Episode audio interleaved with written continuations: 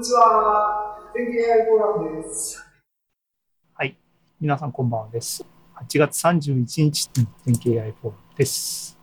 で、で、パート1いきますね。前振りのね、 Stable Diffusion 革命の話をいきますよ。AI フォーラムですからね、今このタイミングで AI フォーラムの話をするときに、Stable Diffusion はね、外せないでしょっていう。忙しどんなに忙しくてもっていうかね。あの、まあ、とりあえずでも、話を順番に、順番に進めます。そもそも、えー、数ヶ月前からね、えっ、ー、と、全、えー、技術書典に、の出し物何するっていう話で、僕が、あの、口走ってたのは、その時のね、あの、 DALL-E 2ね、まあ、後でいきますが、すごいねっていう話があったんで、あれに挿絵書かして、で、GPT-3 なんかに文章書かして、AI 小説を出版して出したらいいやんっていう気軽にアイデアを出したのね。で、まあ、その話です。で、まず、であの AI 小説のね、もうだって9月10日に技術書店始まりますけども、進捗はどうなっとるんだっていう話よね。忙しかったんで 完成してないんですけども、あの試行錯誤の話ね、します。で、今言ったようにね、仕事忙しかったのが、いろいろ落ち着いたのが8月の下旬ね、になりました。今日31日ですけども、だから、この辺の話は過去10日ぐらいの話なんですけども、よしと、文書生成系で、でもね、あの、古き良きっていうかね、昔のあのランゲージモデルで、こんにちは、こんにちは、こんにちは、こんにちはってハマっちゃって連打するようなものとかいうレベルのものを今更出しても面白くないし、本当の小説みたいなものにしたいわけね。GPT-3 がすごいすごいって言われてるのは人間レベルだっていうことね。そうすると、僕ももうその時点で日本語を直であの生成するのを諦めて、英語で書かして、英語をあの自分で翻訳してもいいし、あの Google 翻訳みたいなあのもので翻訳したものを下訳を自分で構成するとかしてもいいしみたいな英語ベースで小説を書こうみたいなねのは当初から考えてました。で、えー、やっぱ使いたいのは GPT-3 かなと思って GPT-3 OpenAI のねサイトに久しぶりに行ってみました。これね、あの、ベータの時に、あの、アカウント申請して、その時はクレジット、いくら分のクレジットタダで使えるよっていうのはもらってたんだけど、まあ、2年ぐらい前かな、もうあれね、あの、エクスパイアしちゃってるんで、なんかフリーで使える部分あるかなと思って久しぶりに見に行ったんだけども、ないんでなんか9月から値段が少し下がるよみたいな、あの、ポップアップがポンって出てましたけども、まあ、ね、実験小説にどれぐらい初期投資するのってこれ趣味プロジェクトなんでできればフリーでできる範囲でまずはやりたいなっていうのが あったんで分かったと。じゃあなんかフリーで使えるところないかなっていうふうに探したらハギンフェイスに Write with Transformer っていうページがねあったの。えー、こんなのあるんだまとめサイトみたいなんですね行ってみたらあの Distill GPT-2 とかなんかね、あのこれはアーカイブでデータセットで学んだモデルなのかな。なんかいくつかすぐ使えるウェブページも文書生成書く。僕使ってないけど、YouTube 見てたら散々出てくるグラマリーとかさ、今時もう AI でライティングをヘルプするサービスたくさん出てますけどね、そうそういうのをまあ、こういう相当なんですかね。僕使ってないんでよくわかんないんだけども。でもこのね、トランスフォーマーの Write with Transformer っていうサイトに行けば、なんか、もうインターフェース揃ってるんで、よし、これ使って書いちゃえ。書いてみよう。どんなもんが書けるかっていうのを。で、書いてみました。それのご紹介。僕のね、書状小説ね。書き出しは、書き出しはね、ちょっと僕が持ってたネタね。ネタっていうほどじゃないんだが、I'm sitting in a thing like chair, but a little, uh, a bit cold. uh, a thing like chair but a bit cold and thinking about the world 点点点とねなんかちょっと冷たい椅子みたいなものに腰掛けて世界についてて考えてた私はって言ってさあ AI さんその続き書いてよっていうふうに振ってみたのねしたらあので使ったのはこの Distio GPT-2 っていうモデルを試しに使ってみましたそしたらね、えー The world around me hugging face or smile.This is the place where you can share a blog and see なんかブログとか出てきたんで、あ、これちょっとなんか違うなと思ったりして、いろいろね、試行錯誤した結果、こんな感じにね、えーいろいろしばらく書かせたけどなんか違うんで、なんか自分でね、このハイライトされてるのが、このモデルがサジェストした文章で、いやいや違う違うって自分が書いたのが、プレーンに書かれてるやつでとかって言って、なんか共作でね、ここまで書いてみたのね。あの、英語読みませんけども、これぐらいの分量でとりあえず飽きてきたんで、分かった分かったと。で、当初の予定通りね、まず Google 翻訳でこれをまず日本語にしてみよう。日本語にしてみました。Google ね、トランスレート、Google トランスレートに入れてみました。椅子のようなものに座ってますが、少し寒くて、周りのどの子の考えています。なんとかかんとか。あ日本語にはなっとる。で、でもなんかね、あの自分が書きたいのと違うんで、これを、日本語を自分が編集者になって構成して、自分が書きたいものに寄せていった文章が、これがね、僕の AI ヘルプ小説の、あの、最初です。ちょっと読んでみますね。せっかくなんで。私は少し冷たくて硬い椅子のようなものに座っていた。そしてその時、自分の周りの世界について考えていた。どれだけ考えていたのかわからないが、ふと目の前に今まで見たことがない奇妙なものがあることに気づいた。説明するのは難しいのだが、空間の亀裂みたいな何か、それは暗くて見えにくいが、わずかに不規則に明滅していることが、それに気づいた今ははっきりと見える。これは何なんだろう？こんなものを今まで見たことがない。でも、しばらく眺めていると、ただの割れ目ではないことに気づいた。その向こう側に何かの存在を感じた。何かが動いている気配。耳を澄ますと、わずかなノイズが聞こえてくる気がした。集中していると、誰かが喋っている声みたいだ。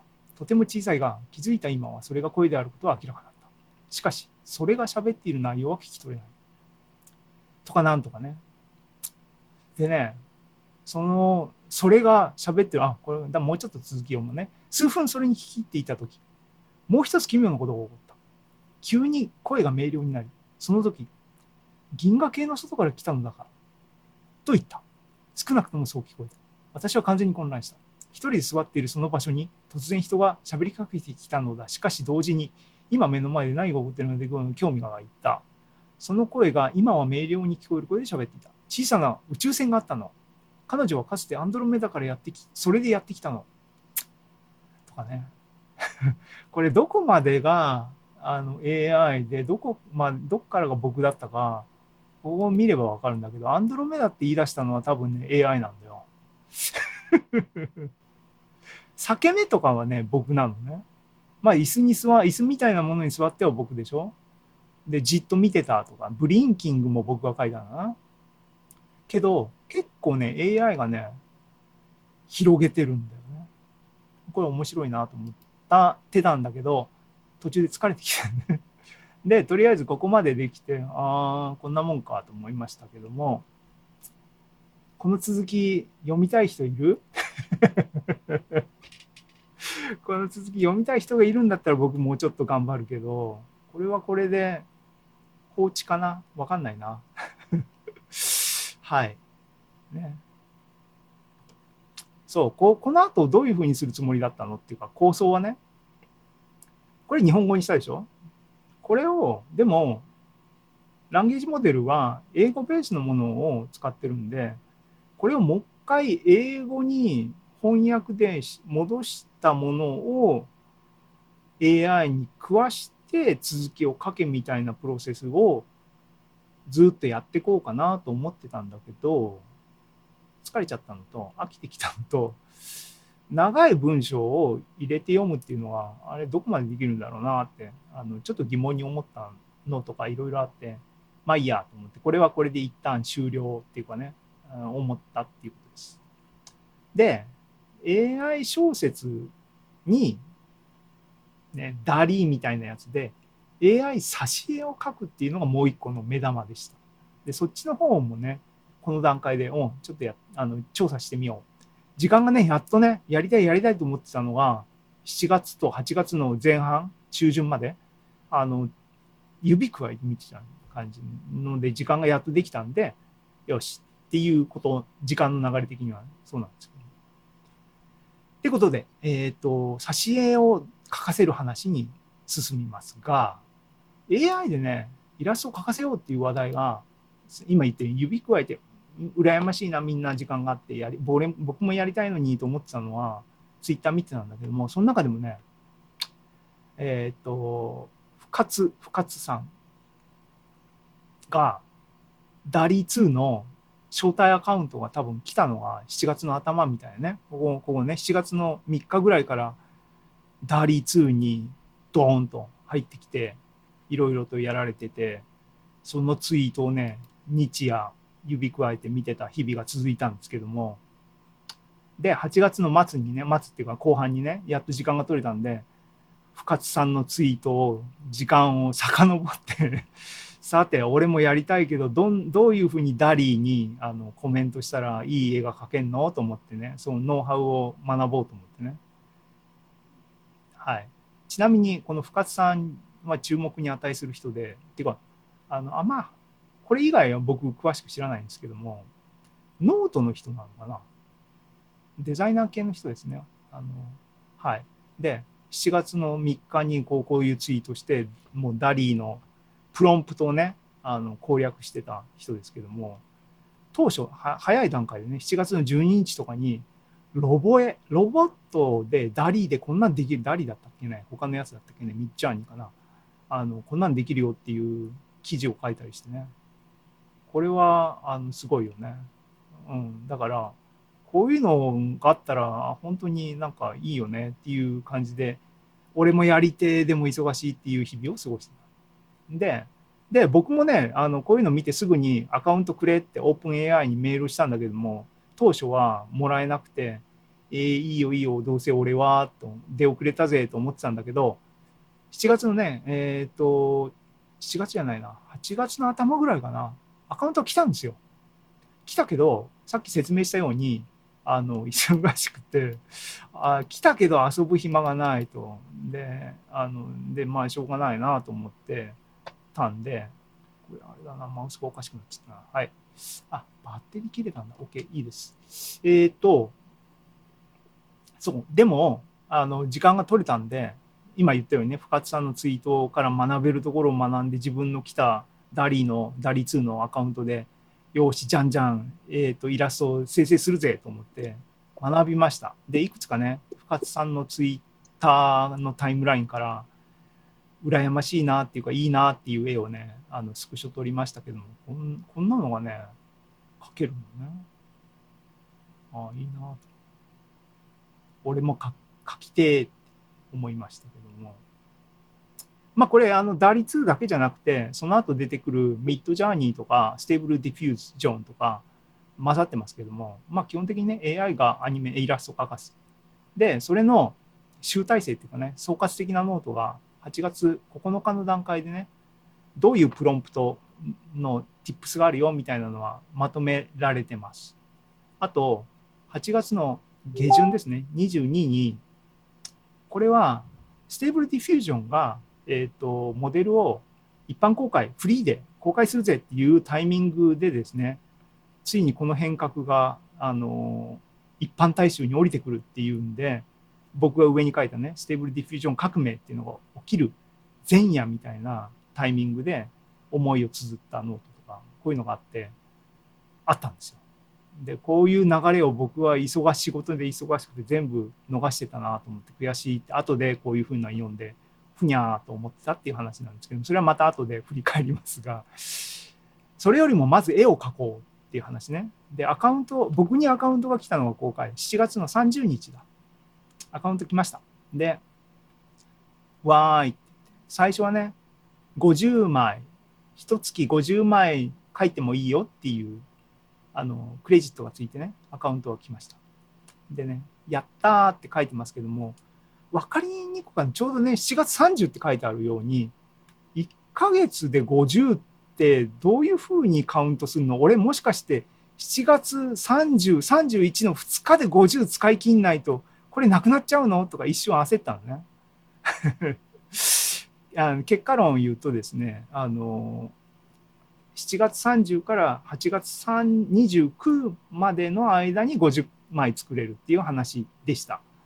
っていうのが、えっと8月の31 30日になった時点で理解できました その間何枚作ったのかっていうと50枚全部使い切らなかったんでちょっともったいなかったなっていう気がしてますのはこれは貧乏症なんだなあのそんな広い心でいればいいじゃんっていう話です。でこれがあの記念すべきっていうんじゃないけども最初にいろいろトライした中のあのツイッターに流した僕の絵です。この時はあのあれね深津さんのプロンプトの tips とか何も読まないでもうただただただ英語でプロンプト書かなきゃいけないんだけどもワンコに Peace and Prosper Live Long and Prosper やらせようと思って一生懸命頑張ったんだけどワンコの手はこれだからねこれできないよね。これがベストだ。まあまあねあのいいかと。でまあまだこの時忙しかったんでこれで放置してたのね。でやっと8月の下旬ついこの間になって時間が取れたんでよっしゃっつってさっきの深津さんのあのノートとかいろいろ読んでああ奥が深えなと思ってそんな簡単にはできねえんだなと思いながらあと英語のねあのー、これ DALL-E を使いまくってるえっ、ー、とユーザーのコミュニティなのかな？そこが出してるプロンプトブックっていう PDF ファイルがネットで公開されてますがこれも一通り見てああなんかやっぱりいろいろノウハウみんな魔術とかね深津さんとか言ってますけどもねあの、ま、魔法魔術あののこと魔法の言葉を開発すればすごい絵が描けるっていうようなね。で OK 時間が取れたっていうんで8月の25日にちょっと書いてみた。どう？あのね時計をネタになんか面白い複雑なごちゃごちゃした絵が描けないかなと思ってトライしたんだけどあんま思った通りに描けないね。っていうんでまあ実験はいいと。実験はいいと。で、さっきのね、あの、多分本田さんは見損ねたと思いますが、僕、あの、GPT-2 で書いたあの AI 小説の途中1倍分ぐらいはとりあえず作ったんです。それをネタに、それの挿絵を、じゃあ、ダリー2で書いてみるぜっていうのが今、ここからね。で、書かしました。あ、だから、まあ、あれだね。本田さんに、あの、一応、あの、あれね、シェアじゃなくてネタを共有しとかないと、フォーもフーも言えないですからね。深津さんと一回仕事したよ、一緒に。んえ、深津さんと昔一緒に仕事した。あ、本当に？どんな人、うん、なんか優しそうな人だよね。あ、淡々としてる。うん。うん、すすごい淡々としてる。まあ、あの、U、UX でお世話になったことあります。これがね、うん、AI 小説。あのね、僕の手がいっぱい入ってますけども、うんえー、半分近くは AI が書いてる。でね、あの私が、あの椅子みたいなものに座って考え事してたら、うん、声が聞こえてきて女性の声が聞こえてきて、うん、でもその女性言うところにはうん、彼女の目の前に小さな宇宙船があってそれはアンドロメダからやってきてどうのこうのとかっていう話をする女性の声が聞こえるっていう小説なんですよ。でそれをネタの、それの挿絵を描こうっていうところまで来たんだよ、今ね。でダリのアカウントが使えるようになったんで、うん、使って書くぜっていう、うんうん書かしたのがですね、うん。痛いでしょ？うん。ダリーはね、こんな感じの絵を描いてくるな。うーん。アンドロメダじゃない？アンドロメダはね、うん。どこに現れてるか、多分ね、左の絵はね、あの、うん水星みたいなやつがアンドロメダだと思うね。で、真ん中のやつは、あの、三日月みたいなのが実はアンドロメダなのかもしれないね。あの、左、右の絵はね、わかんない。いろんな要素をね、なんかそれっぽくなるようにね、クリフに立ってるとかね、入れちゃったから、なんか別なもんなんだけど、うん。でもなんかダリーにこうやって書かしたものは僕が想定してたイメージの,、あの小説のうんうん。カバーじゃないな、僕はうん今こうんこにここに書いたあの未来からのホットライン。のうん。こういうイメージうん。の小説だと思ったし、うんうんうん。まあ、こんなイラストっていうかねを脳内に早早川かこれ草原かはあのうんの表表示みたいなイメージしてたんだけど、うんうんこれうん。なんか思いっきりねジュブナイルものになっちゃってるなと思って 少年少女小説になっていや僕好きあの嫌いじゃないんですよね眉村拓とか大好きだったんですけども、うんうんうん。なんか違うなと。うん。五木さんの頭の中の SF って、ホーガンとかそういう何、あの、前世紀の、なんか、全盛期って言っちゃうんだひどいな ひどいな年寄り扱いして。いや違う違う。違う。いや い、うか僕はあんまりホーガン好きだよ。ホーガン好き。私も好き。いや多読じゃないんで、うん僕は数少ないしかもこう多分ねマニアからするとメジャーどころをつまみ食いしてるだけなんであのいや、超メジャーだけど、すごい面白いね、ホーガンは。うん。僕これ好きなんですよ。うんうん他のやつもね面白いですけどね。うん。うんうんうん。でそう男と女が出てくる感じでこれこれね未来からのホットライン。うんうんうんうん。まああの脱線しましたから。そうそうちょっとね、うん DALL-E 僕のプロンプトが良くないんですけどもうん DALL-E は分かったという気分だったのと、うんあのあのなんか別ななラインねで Stable Diffusion 出てきたんでうん。ちょっとそっちを深掘りしようっていうのが今からの話です。ねん。何か何か。さっき言ったように8月の下旬になって深津さんのツイートをわーって見てたらうん。 DALL-E を当てに僕はあのよしまとめを見ようと思ったら DALL-E の話もう全然出てこなくなって、うん Midjourney も出てくるんだけどいや、うん。うん Stable Diffusion ガーって話ばっかりになって、なんじゃなんじゃと思っていろいろ見てたんですね。うんうんでえっ、とまああの結果論っていうかまとめを書きますがうん。どうもどうもっていうかですね、あ僕あのあの本田さんに説明ね。僕自身もうん。あの7月から7月頭から、っていうか6月終わりからうん。2ヶ月ぐらいちょっと仕事にフォーカスしてて、うんうん全然見れてなかったんですよ。うんうんで、えー、となのでこの辺の流れってつい1週間ぐらい前っていうかうん。1週間ぐらい前かな文字通りやっと時間が取れたんで、あのタイムマシン的にね後追い的にうんうんうんうこうん。時系列をあのレトロスペクティブに見てて、うんうんあこんなこと起きてたのもったいないっていうか俺リアルタイム食い損なったみたいな感じの出来事を今まとめ悔しいまとめをしてるんですけども、うん振り返るとうん。ダリ2がねあのテストアカウントどんどん出し始めまったっていうのがまあトリガーなんですけどもそれでね、うん。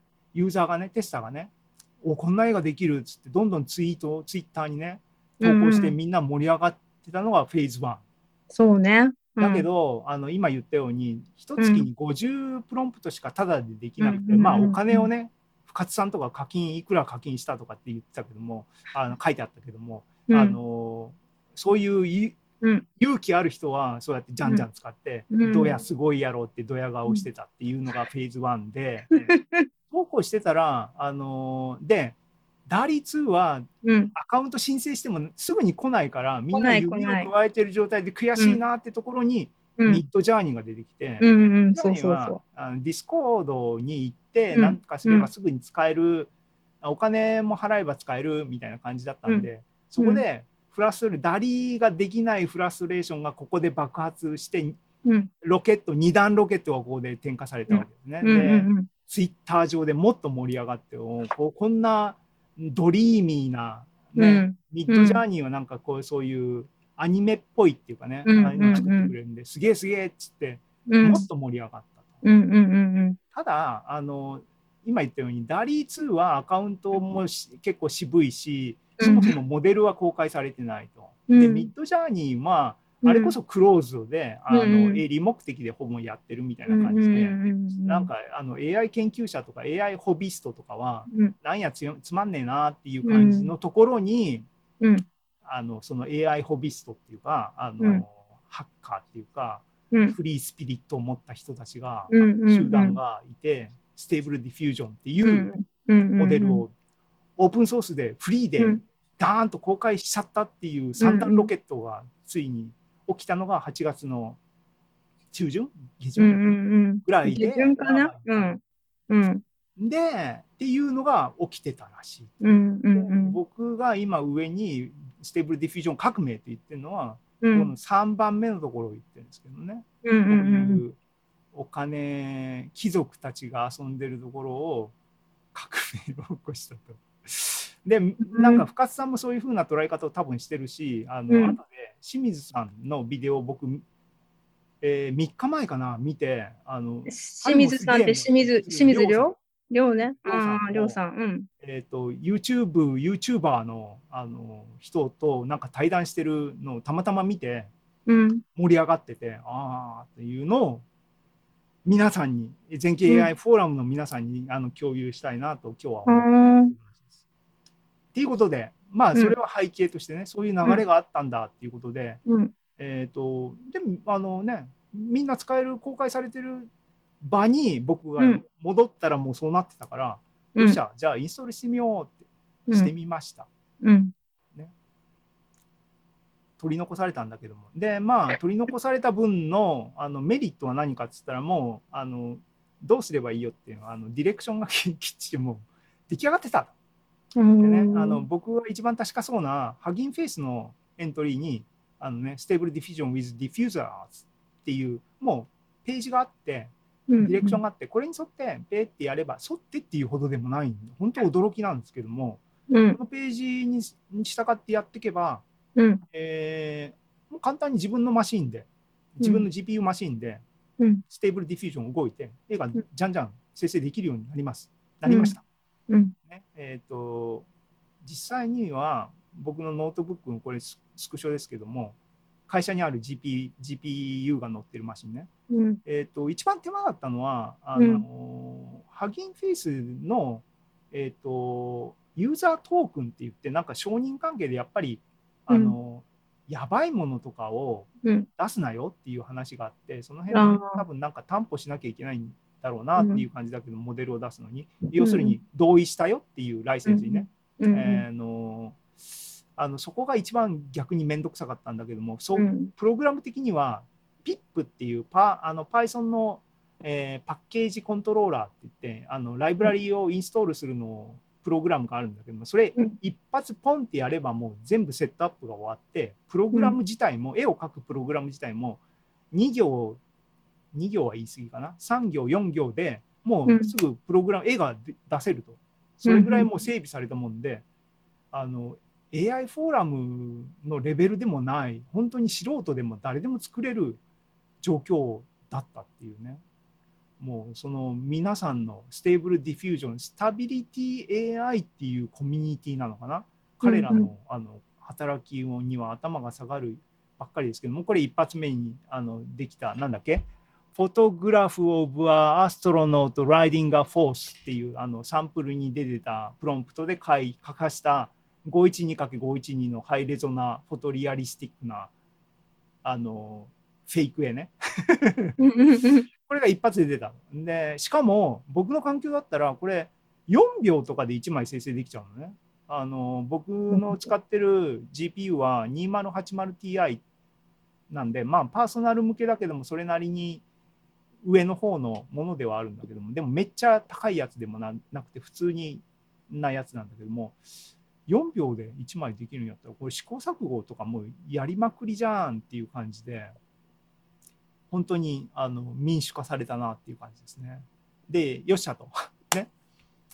絵が作れる環境が手に入ったら、AI 小説の挿絵を書かせなきゃいけない。でさっきの続きですね。はい。 Stable Diffusion 編。いきますよ。この下に絵がありますけどね。うん。でね。ででーん。ちょっと大人っぽくなってきたね。うん。大人っぽい。ねゴッホを入れたらゴッホすぎるんだね。うんうんでもなんかだんだんこう、あの、早川とか草原とかの、あの、表紙にこう寄ってきたかなっていう感じだよね。うん。うん。これはありがちですよね。SF の文庫本の表紙とかでね。うんうん。早顔っぽい。これなんか、左下のやつはなんか唯一こう子供っぽくなっちゃった。多分これ、うんあの、男と女じゃなくて、ボーイとガールにしたらこうなっちゃったのかな。うんなんかね、いや、面白い。面白いっていうのと同時に、この辺で僕飽きてきた。なんかね、なんかね、ここれあんま僕の求めるクリエイティビティじゃないなと思って、なんか、あの、つまんなく、半分つまんなくなってきうんた。これはこれで面白いなっていうのはあるよ。うんこれをどう使うかっていう部分でね、楽しみとかね。うんうんうんうん。まあ、それは、それは置いといて、AI 小説の挿絵はこんな感じでできそうだなっていうのが分かったと。うんで技術的な話に戻って、うんえー Stable Diffusionは今言ったように、えー、とプロンプトテキストから画像を出すっていうことがまずまずは初手としてはできますと。で、うん。 DALL-E 2のインターフェース使,、使ってれば分かりますけどもうん。画像をアップして、うん。えー、と一部分を消してここをうんうんうん。他のところを埋めてとかっていう風なインターフェース機能もあるんですね。うんうん。で、 Stable Diffusion、そういうことをやろうと思ったらできんのっていう話が、まあ、すぐに出てくるんだけども、うん。すぐにできるようになりましたいうのが、あの開発者の一人の人のツイツイートでね、うんうんあの、こうやったらできるよっつって、もうこれ8月のいつだ、あの出たんですよ。うん。まあ、できるじゃんと思って、イメージトゥイメージっていうあのやり方なんですけども、画像、うん。プロンプトだけじゃなくて、画像も上げて、うん。その画像ベースでプロンプトに従った絵にしてねっていうこともできると。うん。で、実際にそれを Stable Diffusion、ローカル自分がインストールした環境でどういうふうになりますかっていうのを、うん今、この全景 AI フォーラムを見てる人たちにね、あのウォッチング Now は2人しかいないんで、誰も リアルタイムでは見て、あの、見てないんだけど、アーカイブで見る人のためにね、これできるんだよ、みんな。あの、 DALL-E にお金を払わなくてもねっていう。うんあでも、GPU が乗った PC がうちにないと、うんあ Google コラボに行けばタダでできるかな。うん頑張って。あのそうね。はい。で、どうやるかっていうと、これももう PIP インストール一発でできて、まあ一応説明しますね。えっ、と、ディフューザーっていうパッケージの中の examples の下にスクリプトが入ってます。なので、ローカルに本当はインストールされてるんだけど、あのシステムのどっかに入ってるのめんどくさいんで、僕はローカルにもう一回クローンし直して、あのこの example 下のスクリプトを直接読み込むように、えーパスを通して、えー、とそこから Stable Diffusion image to image pipeline っていうものをでを構成すれば image to image で、えー画像が生成できるようになりますよっていう話でこれだけ。で作作ったんじゃなくてこれをさっきのさっきの生の Stable Diffusion で生成したこの絵を入力にして、えーっと、なんかプロンプトをね、短いプロンプトにしちゃったんだな、最初は。実験的に。ただこれだけね、 detail、detailing oil painting by ヴィンセントか、ほう、なんとかなんとかなんとか、 perfect lighting だけで、うんさっきの画像を、あの、うん Stable Diffusion でうん作り直せって言ったら、こんなになっちゃった。うんうんまあ、ゴッホみたいな、これなんかスタンドの照明みたいになっちゃってるの、月がね。なんか、まあ、あの、AI が作った画像をいちいち評論してもしょうがないんで、あ、あったねっていうだけの話ですけど、これをね、繰り返したい。あの、まず、もう一回、プロンプトを戻して、男と女があの座って話して、月がいあってとかっていうのをの戻して作り直したらつってうんこうなって、うん。こうなってあーっつって画像ベースでねで oil painting はやめてうん。何にしたのかな？ expressive detailed realistic landscape illustration にしてみたんだな、うん。したらうん。こんな感じになってなんかねこれさっきもあのあったの。これこれどんどんこういろいろ実験してった結果ね。だんだん月が月じゃなくなってきてしかもなんかおならしてるみたいななんか噴射してこれ UFO じゃんみたいになってあーと思ってそれはそれは面白いんだけど分かったと。